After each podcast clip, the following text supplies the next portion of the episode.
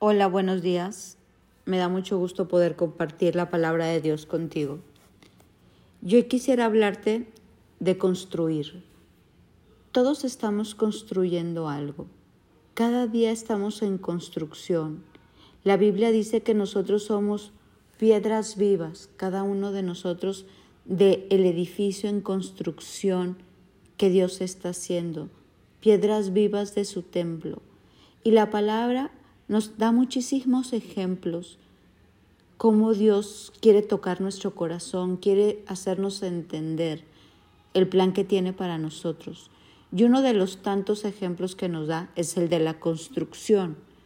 En Primera de Corintios 3, mira lo que dice. Por las gracias que Dios me dio, yo eché los cimientos como un experto en construcción. Ahora otros edifican encima pero cualquiera que edifique sobre este fundamento tiene que tener mucho cuidado, pues nadie puede poner un fundamento distinto del que ya tenemos que es Jesucristo. El que edifique sobre este fundamento podrá usar una variedad de materiales diferentes, oro, plata, joyas, madera, heno o paja.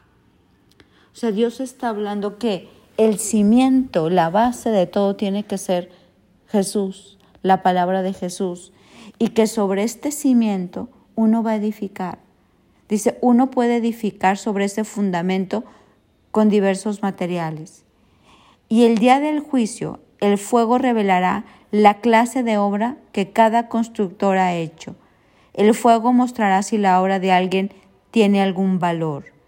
Si la obra permanece, ese constructor recibirá una recompensa. Pero si la obra se consume, el constructor sufrirá una gran pérdida. El constructor se salvará, pero como quien apenas se escapa atravesando un muro de llamas. Hoy quiero que tú pienses sobre qué fundamentos estamos construyendo, sobre qué bases, qué es lo que estamos construyendo. Lo que tú estás construyendo hoy va relacionado o tiene congruencia con lo que tú quieres ver en el futuro? ¿Tú quieres relaciones profundas o endebles? ¿Y las relaciones que hoy estás construyendo son con buenos materiales, con la verdad, con amor, con servicio, con entrega? Yo creo que todos tenemos en la vida relaciones bien importantes, pero ¿cómo estamos construyendo esas relaciones? O en tu familia, ¿Cómo estás construyendo la comunicación con tus hijos? ¿Cómo estás construyendo la relación padre con hijo, hijos con padres? ¿Cómo estás construyendo tu matrimonio? ¿Qué materiales estamos usando? Tiempo de calidad, comunicación profunda, verdad, intimidad, honestidad, servicio, amor, entrega, o en el trabajo? ¿Qué materiales estás usando? ¿Pereza? ¿Esfuerzo? ¿Valentía? ¿Creatividad? Porque Dios quiere enseñarnos a usar los materiales correctos en todas las áreas de nuestra vida, porque dice que al final de cuentas la construcción se va a revelar de qué estuvo hecha, ¿no? Pero el día del juicio el fuego revelará la clase de obra que cada constructora ha hecho, y el fuego mostrará si la obra de alguien tiene algún valor. ¿Cuántas veces vemos que pasan los años y nada permanece y las relaciones son endebles y los negocios desaparecen y la salud se termina porque no construimos con buenos materiales? En esta mañana quiero invitarte a reflexionar si tu construcción está sobre el fundamento de Cristo. Si todo lo que tú estás construyendo, tus amistades las estás construyendo de acuerdo en Cristo. Yo les digo mucho a mis hijos, siempre en otros lo que tú quieres cosechar, dale a otros lo que te gustaría recibir a ti. Sé con otros como te gustaría que fueran contigo. Sé honorable en tu, en tu escuela. Sé honorable en tus relaciones. porque esos materiales son buenos y no van a permitir que nuestra construcción se caiga, como dicen los evangelios, que el que construye su casa sobre la roca, soplan los vientos, las lluvias, los torrentes y esa casa no se cae porque tiene un cimiento, un fundamento firme. Y Dios quiere enseñarnos a construir firmemente, a que luego no estemos en un futuro diciendo, ¿por qué no hice caso a Dios? ¿Por qué mi fundamento fue tan endeble? A veces construimos como en cimientos muy endebles, como si fuera una tierra hueca o una tierra que no es firme.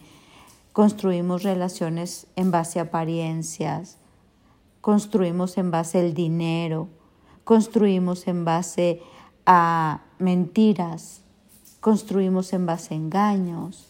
Todas esas construcciones en base, con materiales equivocados, con bases endebles, tarde que temprano se van a caer. ¿Y qué va a permanecer? Como dice esta cita de Corintios, lo que pase por el fuego y todavía esté fuerte y firme. Dice, el fuego mostrará si la obra de alguien tiene algún valor. Si la obra permanece, ese constructor recibirá una recompensa, pero si la obra se consume, el constructor sufrirá una gran pérdida. El constructor se salvará, pero como quien apenas escapa atravesando un muro de llamas. No se dan cuenta de que todos somos el templo de Dios y que el Espíritu de Dios vive en nosotros. Dios destruirá a cualquiera que se destruya este templo, pues el templo de Dios es santo y ustedes son ese templo. Hoy vamos a construir con materiales que permanecen. Vamos a ser de esos constructores que Dios diga, mira, la obra permaneció. Dice en el Salmo 135, 13, tu nombre, Señor, permanece para siempre. Tu fama, oh Señor, se conoce en cada generación. En el Proverbios 4:26, traza un sendero recto para tus pies porque tú permaneces en el camino seguro. Y el último que te quiero leer, los perversos mueren y no dejan rastro, mientras que la familia de los justos permanece firme. Hoy vamos a permanecer sobre este fundamento. Hoy vamos a checar los materiales con, con, los que estamos edificando lo que realmente nos importa en la vida, las relaciones que realmente nos importan lo que realmente es importante para ti. Y una de las cosas más importantes es nuestra relación con Cristo. ¿De qué está basada esta relación?